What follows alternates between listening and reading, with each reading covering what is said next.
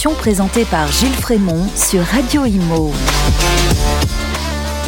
Bonjour, bonjour à tous. Très heureux de vous revoir. Euh, j'accueille aujourd'hui dans 1000 millième euh, Patrick de Certeau. Bonjour Patrick. Bonjour Gilles, merci de cette invitation. Je vous en prie. Alors Patrick, vous êtes euh, trésorier de l'UNIS national. Vous êtes aussi patron du cabinet Montfort et Bon. rapidement, vous êtes à l'UNIS, trésorier depuis combien de temps Et Montfort est bon en deux mots également Alors je suis trésorier de, national de l'UNIS depuis euh, trois ans maintenant et je suis également président du cabinet Montfort et bon depuis euh, bah, 30 ans maintenant. Donc euh, un cabinet d'une cinquantaine de personnes qui est situé dans le 16e et qui emploie presque 50 collaborateurs. 50 collaborateurs, essentiellement copropriété, syndic Alors pas essentiellement, on est, euh, c'est vrai, euh, plutôt administrateur de biens et syndic, euh, et on a une partie de transactions immobilières, mais qui représente une partie un peu négligeable de notre activité. Bon, un cabinet, en tout cas, dit indépendant, installé dans son quartier, familial, voilà. d'origine familiale et, et, et, de quartier. Alors, je voudrais qu'on parle Aujourd'hui, là, avec votre casquette euh, UNIS, hein, de trésorier de l'UNIS et de euh, syndic euh, euh, d'expérience de l'histoire du syndicalisme en France rapidement, hein, et puis après des activités de l'UNIS aujourd'hui, des projets. Mais revenir un petit peu en arrière, parce que l'UNIS c'est une fusion. Hein, on avait au départ la CNAB, la CSAB, l'UNIT. Je voudrais, ma première question, vous nous disiez historiquement comment ça a commencé, qui s'est créé en premier, à quel endroit, par qui, et, surtout bah, pourquoi? Alors en fait, euh, c'est une vieille histoire, puisqu'en fait, euh, ça a commencé à, Lyon avec la Chambre des ADB de Lyon qui, en 1886, euh, déjà existait. Et du coup, euh, c'était pour gérer alors euh, les administrateurs de biens, mais plutôt gestion immobilière et euh, pour la défense des propriétaires de 1886. 1886. Hein. D'ailleurs, alors peut-être qu'on est un petit peu en avance pour le dire, mais on va se fêter les 140 ans de l'existence de cette organisation à Lyon en 2026. Voilà. Donc ça, c'est dans les projets de l'UNIS. Et du coup, ça va être une belle étape. Du coup, bon, la CNAB, puisque en fait, c'est quand même euh, ce qui était le, le, le je dirais, l'organisation principale, a été faite en 1945. Donc, c'est quand même une vieille, guerre, ouais, voilà, c'est quand même une vieille euh, boutique qui était euh, bah, le regroupement d'administrateurs de biens et qui était, je dirais, leader sur l'ADB, l'administration de biens, le syndic, euh, par rapport à tous les Donc la CNAB, Confédération nationale des administrateurs de biens. De biens, voilà. Alors ensuite, il y a eu l'AXAB qui a été un peu issu de la, de la CNAB euh, en 1996, et puis euh, sous l'impulsion de bah, Serge Ivars, hein, Chantal Coste et Étienne Ginaud, du coup, en 2009, donc après la période de crise de l'immobilier qu'on a connue en 2008, qui a quand même été assez sévère, je, je pense que ces syndicats avec euh, bah, ce sont les hommes hein, qui ont fait cette fusion. Enfin, ces, hommes, mais il y avait Chantal Cos, donc ces hommes et ces femmes, on va dire, se sont regroupés pour former un syndicat euh, UNIS, dans lequel on regroupait du coup les cinq professions, c'est-à-dire syndic, euh, gérant d'immeubles, transactionnaire, ADB, euh, ben, pardon, et, et transactions et rénovateur, promoteur, ce qu'on appelait avant marchand de biens. Voilà. Donc là, la fusion. Donc on était les premiers syndicats qui avaient en plus cette activité de marchand de biens à cette époque-là. Donc la fusion, alors on est d'accord, c'est la CNAB, la CSAB et l'UNIT. Et l'UNIT qui, ont formé euh, qu'un seul, voilà, voilà. Et qui décident en 2009 de fusionner pour former l'UNIS. Euh, vous dites 2008, crise immobilière. Euh, donc quel est le rapport bah, Disons que c'est vrai que c'était la logique, c'est-à-dire qu'à l'époque, il y avait quand même le syndicalisme, c'est une affaire euh, d'hommes et de valeurs surtout. Et je crois qu'il y avait des valeurs partagées par les trois syndicats, une volonté de travailler ensemble. Et du coup, tout le monde s'est dit, ben voilà, si on est tous ensemble, on sera plus fort. Que vis-à-vis des gouvernements, pour oui, il y avait déjà cette réflexion, ben, parler d'une seule voix. Ben, bien sûr, parler d'une seule voix, c'est ça l'intérêt. Mais parler d'une seule voix, dans, euh, quand on sait euh, on croit à des choses, on a des valeurs, euh, euh, voilà, on, les partage. Euh, et c'est vrai que ces trois syndicats-là avaient les mêmes valeurs, donc se sont trouvés tout naturellement autour d'une table. Et bon, bah voilà, on s'est mis d'accord. Ils étaient en phase, voilà. on dit.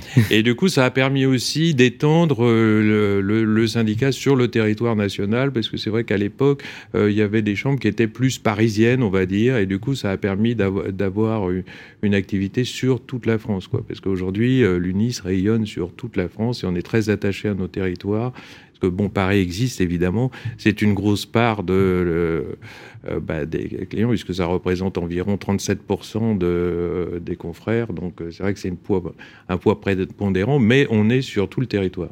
Voilà. D'accord, donc 2009, euh, la fusion. On arrive à la période des 10 ans de l'UNIS euh, sur le 2018-2019. Là, l'UNIS traverse une petite période de crise pas une crise politique, plus une crise euh, ah, bah, conjoncturelle, financière. oui, alors voilà, bah, pas du tout, euh, bah, pas du tout euh, une crise interne, simplement un accident avec un prestataire qui décède, qui organisait notre fameux congrès de 10 ans sur lequel on avait bon misé gros parce que c'était les 10 ans de l'UNIS, donc du coup il y avait des enjeux importants. Voilà, donc un accident avec euh, ce prestataire qui fait que les finances de l'UNIS se sont un petit peu affectées. Du, coup, après, euh, on a eu un, petit peu la période Covid, etc. Donc, on a eu un petit flottement. Et maintenant, les comptes sont redressés, tout va très très bien maintenant depuis deux années. Alors c'est important. très bons résultats. Oui, oui, c'est important de le dire. Et aujourd'hui, on est quand même un syndicat solide. Et euh, la preuve, je crois qu'on entend parler de nous puisque nous avons aujourd'hui, malgré euh, la concentration dans notre secteur, plus d'adhérents nouveaux que de résiliation. Alors du coup, pour nous, c'est un vrai succès, parce que ça veut dire que du coup, notre voix porte, et euh, les gens sont contents de venir nous rejoindre euh, au sein de l'UNIS. Alors, avant d'aborder l'actualité de, de l'UNIS, je, je, reviens très rapidement sur cette petite période un peu, de, un peu noire. il y a, avant le Covid, est-ce que le départ également de, Foncia à l'époque, qui a quitté le, syndicat, c'était 2018 ou 2019, je crois, hmm. peut-être concomitant aussi avec ces difficultés. Les rachats peut-être aussi derrière de Foncia. Oui, alors bon, bah, c'est vrai que la, la, concentration a pu être un sujet, mais en fait euh, pas, pas, vraiment. C'est-à-dire que du coup, il y a eu un, un ensemble de, de, faits marquants. Bon, c'est vrai que le départ de, de Foncia, c'était un coup dur parce que c'était une adhésion qui, euh, qui était importante en termes de chiffres pour. Euh, je parle au trésorier. Oui, voilà, c'est ça, les chiffres, moi, me parlent beaucoup. Euh, mais euh, bon, en réalité, c'est pas ça qui a fait qu'on a eu un certain nombre de difficultés. Donc voilà, ça a été redressé. On a de la chance à l'UNIS d'avoir des salariés exemplaires. On a aussi beaucoup d'adhérents qui sont tous des bénévoles, hein, puisque je sais pas si vous le savez, mais à l'UNIS, tous les gens qui travaillent, y compris moi et tous les, autres, mmh. tous les élus sont évidemment. Ah bah oui, parce qu'on a quand même 17 salariés. Et du coup, c'est vrai qu'on est tous des bénévoles et tout le monde s'est retrouvé trousser les manches pour, euh, bah voilà, pour faire ce qu'on est aujourd'hui. C'est un syndicat fort, plein d'énergie. Euh, et tout à fait motivé. Et je le confirme, on le voit d'ailleurs, je, viens personnellement, euh, moi-même en tant qu'adhérent hein, au cabinet Coraz, euh, au congrès annuel euh, à Marseille cette année, très dynamique. L'année dernière, très très dynamique aussi à Deauville. et par le, par le passé, j'étais venu Alors aussi avant Marseille, on avait fait Pau, hein, donc aussi, où, là, curieusement... Pas venu à Pau, parle Vous n'étiez pas venu à Pau, mais c'est vrai qu'on avait réussi quand même à emmener finalement pas mal de, de monde à, à Pau, parce que du coup, ça c'est notre couverture nationale de, de, nous dire bon, on peut aller aussi dans des communes, qui, enfin dans des villes qui sont pas euh, des métropoles et qui sont et l'année euh, prochaine à Rennes. Et voilà, et à Rennes euh, l'année prochaine. Et effectivement, c'est toujours des grands des rassemblements. le ministre du logement vient maintenant régulièrement, donc oui, oui, c'est bah, consistant. je le porte. Hein, c'est vrai que du coup, on était bah, très honoré de sa présence. C'est vrai que du coup, on l'attendait parce que évidemment aujourd'hui, on a quand même euh, parce que les gens se disent souvent, enfin nos adhérents hein, nous disent souvent, mais euh, à quoi sert ce syndicat parce qu'on n'avance pas? Mais pourtant, je peux vous dire qu'on y passe des heures et des heures et on manque pas d'énergie pour euh, expliquer ce qui pourrait être fait, ce qui pourrait. C'est un travail de fond. Un travail de fond qui est, qui est pas perceptible hein, par mm. les adhérents évidemment, mais qui est, qui est énorme et qui prend une énergie de fou pour pour toutes nos équipes et tous les élus. De l'UNIS Alors, l'UNIS aujourd'hui euh, a des projets, on va en parler tout à l'heure, mais euh, je souhaiterais vous poser une question que je pose régulièrement quand j'ai un élu de l'UNIS et de la FNAIM. Euh, on parle un peu comme d'un serpent de mer de la fusion, du rapprochement, de l'alliance. On ne sait plus trop comment nommer ce mariage, pourquoi pas un mariage, entre l'UNIS et la FNAIM. On en revient à l'enjeu de parler d'une seule voix vis-à-vis des euh, pouvoirs publics, être plus fort, plus puissant, plus audible. Euh, aujourd'hui, on en est où de ce rapprochement ou fusion UNIS-FNAIM alors, vous parlez de mariage. C'est vrai que souvent, avant un mariage, il y a des fiançailles. Bon. Alors du coup, euh, on, était, on avait quand même euh, beaucoup travaillé sur le sujet, euh, mais l'élection de M. Torolion, enfin l'élection du successeur de M. Torolion a un peu interrompu les discussions parce que c'est la FDM qui a décidé que du coup, pendant cette phase d'élection, et on le comprend, hein, parce que du coup, c'est vrai que pour qu'il y ait un mariage réussi, il faut aussi que les gens à la tête aient envie de ça. Et du coup, euh, bon, il y a eu une petite latence. Maintenant, ça a bien repris. Euh, je pense que on, peut, euh, on va prospérer, se, fiancer sûrement. Alors peut-être avec une intersyndicale, on, verra quelle forme ça prend et combien de temps ça prendra de se mettre d'accord sur une fusion, mais une fusion qui peut être possible et qui viendra peut-être aussi de la base. Ce que vous avez remarqué qu'à Paris, par exemple, ce qui n'était pas du tout possible avant, avant du coup l'élection d'Olivier Principal, que je salue euh, ici et qui, œuvre beaucoup pour faire ça. Je, je pense que c'est ça aussi, les régions, la, base qui peut euh, induire euh, la fusion de nos syndicats si tout le monde s'entend bien, on travaille ensemble, on part d'une même voie, on fait beaucoup de choses ensemble et du coup des commissions de gestion locative communes. Euh, Donc on partirait plutôt sur une intersyndicale ou une union euh, qui ne ferait pas disparaître. C'est pas une fusion absorption. Quand bah, alors absorption, euh, tout dépend de qui serait l'absorbé, mais c'est vrai que du coup on a tous l'impression que la FDM étant plus grand, ce serait, serions, nous serions les absorbés. Mais en fait c'est pas du tout ça parce que du coup nous on a quand même une vraie euh, maîtrise de, des cinq métiers qu'on représente. La FNAIM, c'est 13 métiers. Hein. donc déjà, il y, a tous ces aspects-là et il y, a pas mal de choses à régler, mais c'est en cours de discussion. Donc c'est tout à fait euh, possible que ça arrive. Et ce qui est sûr, c'est qu'on a la volonté euh, de parler, notamment dans les branches euh, qu'on représente dans l'immobilier, d'une seule voix et auprès du gouvernement. Et ça, ça marche plutôt bien. Alors, dans les discussions entre l'UNIS et la FNAIM, j'imagine qu'il y a des points de désaccord, des petits points d'achoppement. je crois savoir que les réseaux de mandataires font, l'objet de, de, ce, de discussion. Euh, Aujourd'hui, euh, l'UNIS est ouverte hein, au réseau de mandataires. Euh, je pense au réseau IAD, hein, qui est le, plus connu, qui a le plus de notoriété, qui est adhérent euh, mmh, mmh, à, à mmh. l'UNIS. Quel est le poids aujourd'hui de, des réseaux de mandataires dans l'UNIS? Alors, le poids politique hein, et le poids euh, alors financier, bon, vous n'allez pas nous révéler le montant de leur euh, cotisation, mais euh, j'imagine que les deux sont quand même un peu corrélés. Est-ce que IAD et les réseaux de mandataires ont un, un poids prépondérant au sein de l'UNIS? Bah, prépondérant, c'est-à-dire que, en, fait, quand on a fait ce, choix de les accueillir, nous, on n'a pas demandé de rapport, euh, comme l'a fait la FNM, pour savoir euh, quels étaient. On s'est dit, bon, ils existent, ils représentent une partie de notre profession, on, est, enfin, on se voit euh, naturellement accueillir une façon différente de travailler qui, qui a quand même. Bah, fait ses preuves. Je crois que ça fonctionne assez bien. Aujourd'hui, je pense qu'on a environ 80% des mandataires euh, qui sont euh, dans le UNIS. Donc en fait, c'est vrai qu'on a, euh, qu'on a la plupart des mandataires. Bon, la FNIM, localement, on a, à, cinq réseaux, je crois, plutôt petits, mais, c'est vrai que c'est un point d'achoppement parce que eux, dans certaines régions, sont hostiles aux mandataires. Enfin, c'est ce que je, ce que je ressens. Hein. Bon, je ne parle pas en leur nom, évidemment nous, pas du tout. Il n'y a jamais eu d'hostilité. Il y a un collège des mandataires chez nous. Euh, ils ont un poids économique, mais qui, euh, enfin, c'est pas du tout le choix euh, économique qui a fait qu'on a hmm. accueilli les mandataires, parce que vraiment, on pense que c'est une c'est une nouvelle façon de voir les choses et ça marche plutôt bien. Hein. C'est assez différent des agences, mais voilà. Et, et c'est vrai que dans la perspective de la déréglementation qui avait été envisagée par le gouvernement, euh, on, est content de Suite à l'avis du Conseil de la concurrence, oui, pour faire sortir les agents immobiliers de la loi Gay. voilà, donc ça c'était vraiment très, très inquiétant, on va dire. Bon, le ministre Vergrit nous a dit, lorsqu'il est venu au congrès de Marseille, qu'il mettait ce projet sous le tapis, mais enfin le tapis, est, on peut soulever un tapis.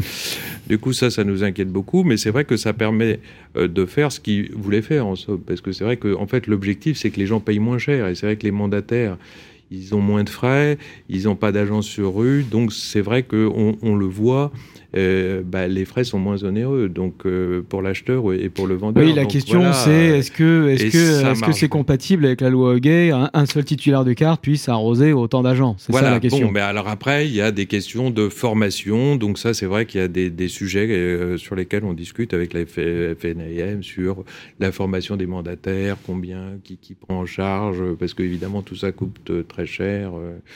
Et voilà. Et d'ailleurs, on attend toujours le, le décret d'application de la loi Allure sur la qualification des collaborateurs avant euh, délivrance de la carte d'habilitation. C'est ça. Ça, c'est quelque chose qu'il va falloir ressortir euh, également parce que c'est valable ah, également pour les agents immobiliers. Je suis pas très sûr que ce soit encore dans les tuyaux euh, gouvernementaux, mais bon. C'est sous le tapis, peut-être. Euh, c'est peut-être sous le tapis également, en effet. Euh, sous le tapis également, euh, peut-être, serpent de mer encore, l'UNIS avait émis l'idée, Daniel Dubrac, hein, au moment de son élection, de créer une instance supérieure des professions immobilières qui serait une autorité disciplinaire et d'autorégulation, un peu à l'image d'un ordre. Hein, bon, faut appeler un chat un chat. ça ne s'est jamais fait. Aujourd'hui, on a une commission de contrôle du CNTJ qui n'est pas nommée, qui n'a même pas de pouvoir disciplinaire, simplement un pouvoir d'instruction. Est-ce que ça reste un, combat euh, de l'UNIS? Bah, nous, on a toujours eu de la déontologie, c'est-à-dire qu'on a un code, bien sûr, on l'applique, hein, puisqu'on a, euh, on a même euh, un comité qui statue euh, à chaque fois qu'un adhérent nous informe d'un problème, on le règle, on a un code, on y tient. Je pense que c'est, c'est vrai que on aurait préféré, enfin, on aurait préféré. Mais tous ceux qui n'ont pas la carte sortent ah ben, de vos radars. Alors, non, mais déjà, tous ceux qui n'ont pas la, qui ne sont pas adhérents, à un syndicat, c'est-à-dire presque 50% de euh, de ceux qui ont des, Alors qu'un ordre professionnel, euh, celui qui a la carte est d'office affilié à l'ordre. On aurait pu s'autocontrôler. Voilà. Hmm. Nous, c'est ce qu'on pense. On est capable de faire ça, c'est-à-dire qu'on est capable dans notre profession de s'autocontrôler. Peut-être qu'un titulaire de carte devrait avoir obligation d'adhérer à l'un ou l'autre des syndicats. Mais c'est ce qu'on disait. Voilà. Alors, euh, pas forcément l'un ou l'autre, parce qu'on n'est pas que nous ne sommes pas le troisième SNPI. Voilà, mais on aurait pu en effet faire une obligation. Alors, on nous répond que juridiquement ça n'est pas possible. Bon, voilà, donc en fait, mais il y aurait sans doute des moyens pour qu'on puisse s'autocontrôler. Encore faudrait-il que du coup on nous fasse confiance, mais c'est vrai qu'à l'époque on avait fait un livre volant, on était prêt à faire ça. Enfin, nous on a toujours été prêts et je crois qu'on est prêt et compétent pour faire ça. Alors je crois savoir quand même que ça existe dans d'autres métiers. Hein. Je n'ai pas plus en tête, mais il me semble que ça existe quand même dans d'autres métiers, l'adhésion obligatoire à une chambre syndicale. Euh, je referme la parenthèse de l'ordre. Euh, vos projets aujourd'hui, euh, l'UNIS, vous continuez évidemment euh, d'avoir euh, d'avoir de, nouvelles idées, de projets. On l'a dit, hein, c'est très dynamique, les congrès. quelles sont vos, vos, vos principales missions aujourd'hui, accomplissements, projets réalisés à ce jour ou encore dans les cartons?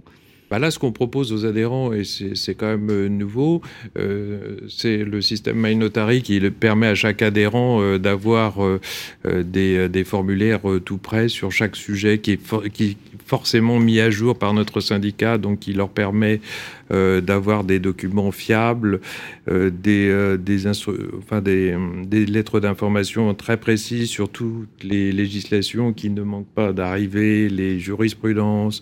Et du coup, nous avons aussi un organisme de formation formidable qui s'appelle Un Plus, qu'on a remis sur pied parce que ça faisait partie aussi des sujets que nous avons eus comme difficulté à l'époque quand on parlait des années difficiles de l'UNIS. Et du coup, aujourd'hui, on a un formidable organisme de formation qui permet à nos adhérents de se former à moindre coût, puisque euh, une formation coûte moins de 200 euros, donc euh, c'est quand même euh, très accessible pour chaque adhérent, et ça c'est un sujet formidable. En plus de ça, on a évidemment nos revue administrée qui est quand même bon, dans l'ADB, la revue juridique de référence, qui est une pépite chez nous, et Transversal aussi, un magazine que vous lisez évidemment et qui est à la disposition de nos adhérents. En plus de tout ça, on a un service juridique qui est quand même très très performant et qui répond instantanément. Enfin bon, du coup, je pense que euh, les gens qui sont adhérents de l'UNIS et qui se servent des outils qu'on met à leur disposition, ils sont forcément satisfaits. C'est ce que vous disiez. Euh, pourquoi les gens vont à Marseille? Parce que du coup, on offre des services qui qui sont euh, incomparables. Bon, et Vous disiez qu'il y avait euh, beaucoup d'adhérents, de nouvelles adhésions. Ah oui, ça oui, on a beaucoup plus. Voilà, c'est ça. Malgré la concentration de notre secteur, parce que c'est vrai qu'il y a quand même beaucoup. Et, quand un, rachat est fait par les grands de ce monde, on sait qu'on perd souvent des gros ADB. C'est-à-dire que c'est pas les petits alors, qui les sont grands, visés. Hein, les gros. est quand même chez vous, Citia aussi. Oui, alors c'est vrai. oui, oui, hein, Citia est chez nous. J'ai cru comprendre que Foncia, j'ai vu qu'il revenait à Marseille, à Lyon, Foncia, pardon. Oui, enfin bon au niveau des, chambres régionales. Quelques, voilà, c'est quelques, quelques, quelques, agences, on va dire. Oui. Hmm. Ok. Et euh, au niveau de, au niveau de la formation, euh, donc vous avez un plus. On, on émettait l'idée. Euh, de rendre obligatoire, euh, en plus des heures obligatoires sur la, la, déontologie et, et euh, le blanchiment et la non-discrimination, euh, des heures obligatoires, alors inclus dans les 42 heures ou en plus, pourquoi pas, euh, sur la rénovation énergétique et, et euh, la prévention et le traitement des copropriétés en difficulté, qui sont un peu les deux grands sujets qui préoccupent nos, nos ministères depuis quelques années. Qu'est-ce que vous en pensez ça ah ben, nous, on a mis en place les modules. Donc, en fait, les formations dans nos cabinets, c'est très facile de, puisque sur un, plus, vous avez toutes ces, formations qui sont proposées. Hein. Donc, euh, soit en présentiel, maintenant on fait du Zoom, euh, on fait, ça, a quand même beaucoup évolué. Et du coup, euh, moi, j'invite tous les gens à aller sur, cette plateforme pour que vous puissiez voir ce qu'il y a comme formation. Elles sont pas très chères, très bien organisées, très faciles d'accès. bon la formation, c'est indispensable. De toute façon, nos collaborateurs le demandent tout le temps, donc euh, c'est vrai que c'est important. Et si on arrivait à. Vous pensez que tous les cabinets jouent le jeu parce que je parle des, des, collaborateurs qui ont la carte d'habilitation. Est-ce que les caisses de garantie devraient vérifier euh, qu'on Oui, alors personne ne vérifie. Alors après, euh, chaque cabinet fait un peu comme il, le veut, mais enfin, le titulaire de la carte, c'est quand même lui le responsable. Donc il est censé euh, normalement vérifier ce point, puisque c'est lui qui, malgré tout, a cette responsabilité aujourd'hui. Donc après, personne ne le vérifie, certes, mais l'obligation est là. Alors, euh, bah, on arrive au terme de cette émission, Patrick euh, de Certeau. Donc, bah, vous êtes donc trésorier euh, bah, encore pendant trois ans, puisque les l'élection, le renouvellement. Oui, alors c'est ça. C'est Daniel qui a été élu pour son, second mandat à l'unanimité. Hein. donc, c'est la preuve, vous voyez, qu'il y a de, de l'entente. Elle a fait un programme que je vous encourage de lire, hein, puisque c'est sur la base de son programme qu'aujourd'hui se fonde tout ce qu'on ce qu'on fait aujourd'hui. Et c'est vrai que bah, c'est un programme ambitieux auquel je suis très content de participer euh, à ses côtés en fonction dans ma fonction de trésorier. Eh ben écoutez, merci beaucoup euh, Patrick de. Donc je rappelle que vous êtes euh, trésorier de l'UNIS national et dirigeant, président de, du cabinet Montfort et Bon, un beau cabinet parisien historique dans le 16e arrondissement. Je vous remercie beaucoup et vous souhaite une bonne fin de journée. 1000 millième, une émission à réécouter et télécharger sur le site et l'appli radio.imo et sur toutes les plateformes de streaming.